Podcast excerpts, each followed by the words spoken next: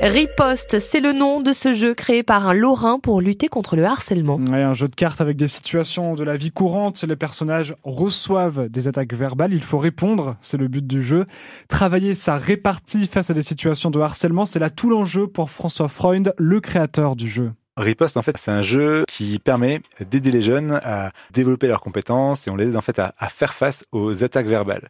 Une attaque verbale, c'est quelque chose qu'on nous dit avec une intention un peu de nous nuire, voilà. Et donc, euh, comment est-ce qu'on se préserve vis-à-vis de ça? Comme ça, dans les idées reçues, on peut penser que le sens de la répartie, c'est quelque chose, ben, globalement, soit on l'a, soit on l'a pas. Et ben, bon, si je l'ai pas, j'ai pas de chance. Euh, j'aimerais bien en avoir plus. Voilà, il y a ce genre d'idées reçues qui sont un peu bloquantes. Donc, en fait, dans les intentions qu'on avait nous derrière ce jeu, il y avait cette notion d'aider les jeunes, un peu à l'image de la, self-défense en fait relationnelle, c'est qu'on cherche vraiment à, se préserver, à, se défendre des situations d'agression. Donc, au niveau individuel et au niveau collectif, de proposer à des groupes des ingrédients qui permettent de désamorcer des situations, de réduire les tensions qu'il y a au niveau des groupes. Le créateur de ce jeu, le médecin François Freund avec Mathilde Ansker. Le jeu s'appelle donc Riposte et il est aux éditions Format Ludique disponible sur Internet. Une quinzaine de foyers concernés à Jean-Ménil, près de Rambervillers, pendant une heure et demie. Plus d'électricité hier à cause d'un compteur électrique qui a pris feu dans les combles d'une maison. Une personne légèrement touchée a été transportée à l'hôpital. 39 personnes interpellées hier à Paris, placées en garde à vue, membres de plusieurs mouvances d'ultra-droite. Euh, placés en garde à vue pour participation à un groupement en vue de commettre des violences ou des dégradations. Certains appartiennent au groupuscule Les Zouaves, d'autres au GUD, le groupement Union Défense, dans un contexte de menace de l'extrême droite en France. Aux côtés des opposants au projet d'autoroute entre Toulouse et Castres hier, Greta Thunberg, figure de la lutte contre le réchauffement climatique, aujourd'hui à Bordeaux pour une autre mobilisation, cette fois contre l'extension d'un forage pétrolier près du bassin d'Arcachon. Une compagnie canadienne produit déjà là-bas près de 1500 barils par jour et veut augmenter sa production, Sandy Dauphin. La compagnie canadienne a 50 puits, elle veut en ouvrir 8 de plus sur sa concession exploitée depuis les années 60 et pour une dizaine d'années encore. La commissaire de l'enquête publique a rendu un avis favorable, mais pour les opposants, un projet pétrolier, aussi modeste soit-il, c'est incompatible avec les engagements de la France de sortir des énergies fossiles, premier responsable du réchauffement climatique. Kat est membre du collectif Stop Pétrole Bassin d'Arcachon. Aujourd'hui, on se rend compte qu'on a une société là, euh, qui va sucer le pétrole jusqu'à la dernière goutte alors que il faut justement arrêter, il faut changer notre modèle de consommation, Aujourd'hui, on est dans une situation euh, climatique qui est quand même très préoccupante.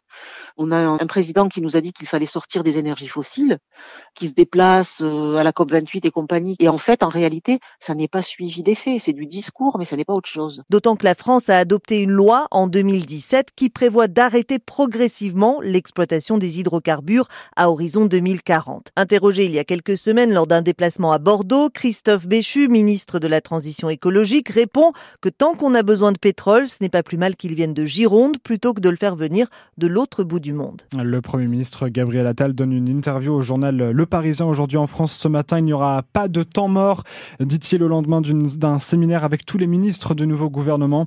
Longue interview au cours de laquelle il dévoile un calendrier pour ses prochaines réformes. D'abord, un projet de loi sur l'immigration d'ici trois semaines sera euh, dévoilé et un autre sur l'accès à la santé d'ici cet été. Mercredi midi, ce sera l'hommage national à Robert Badinter. Annonce d'Emmanuel Macron, place Vendôme, en face du ministère de la Justice, pour celui qui a notamment été avocat et garde des Sceaux de 1981 à 1986. C'est la seule banque autorisée à prêter de l'argent en échange d'un objet. C'est le principe habituel du Crédit municipal de Nancy, qui pour la troisième année va faire une vente aux enchères solidaire. Les bénéfices iront donc à des associations. Alors un appel aux dons est lancé, François Ventéjou, qu'est-ce qu'on peut apporter? Tout objet qui a de la valeur est le bienvenu, bien sûr. Il y a les classiques pour une vente aux enchères, bijoux, montres et objets de décoration. Si vous en avez au, fond d'un placard, n'hésitez pas à faire un don au crédit municipal.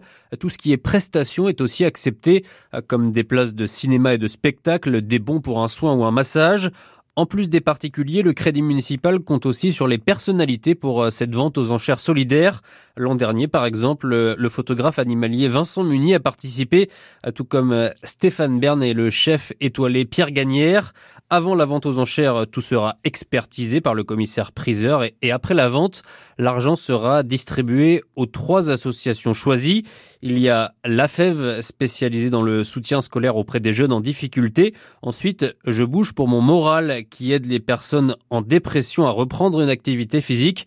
Et puis Dédale, une association qui euh, travaille dans les prisons pour promouvoir les activités culturelles. Et la vente aux enchères aura lieu le 13 avril prochain. En hockey sur glace, l'équipe de France remporte le tournoi des quatre nations à la patinoire de Poisson-Près d'Épinal hier soir. Victoire 5 à 4 face au Danemark devant 2500 personnes, les tribunaux complets et des supporters des étoiles plein les yeux. Je viens euh, quelques fois au hockey euh, voir euh, du coup les Wildcats. mais du coup, c'est la première fois que je vois un match international de hockey. Bah, c'est incroyable que Épinal ils aient été choisis pour venir jouer ici. En plus, il y a un bon public, du coup, c'est incroyable.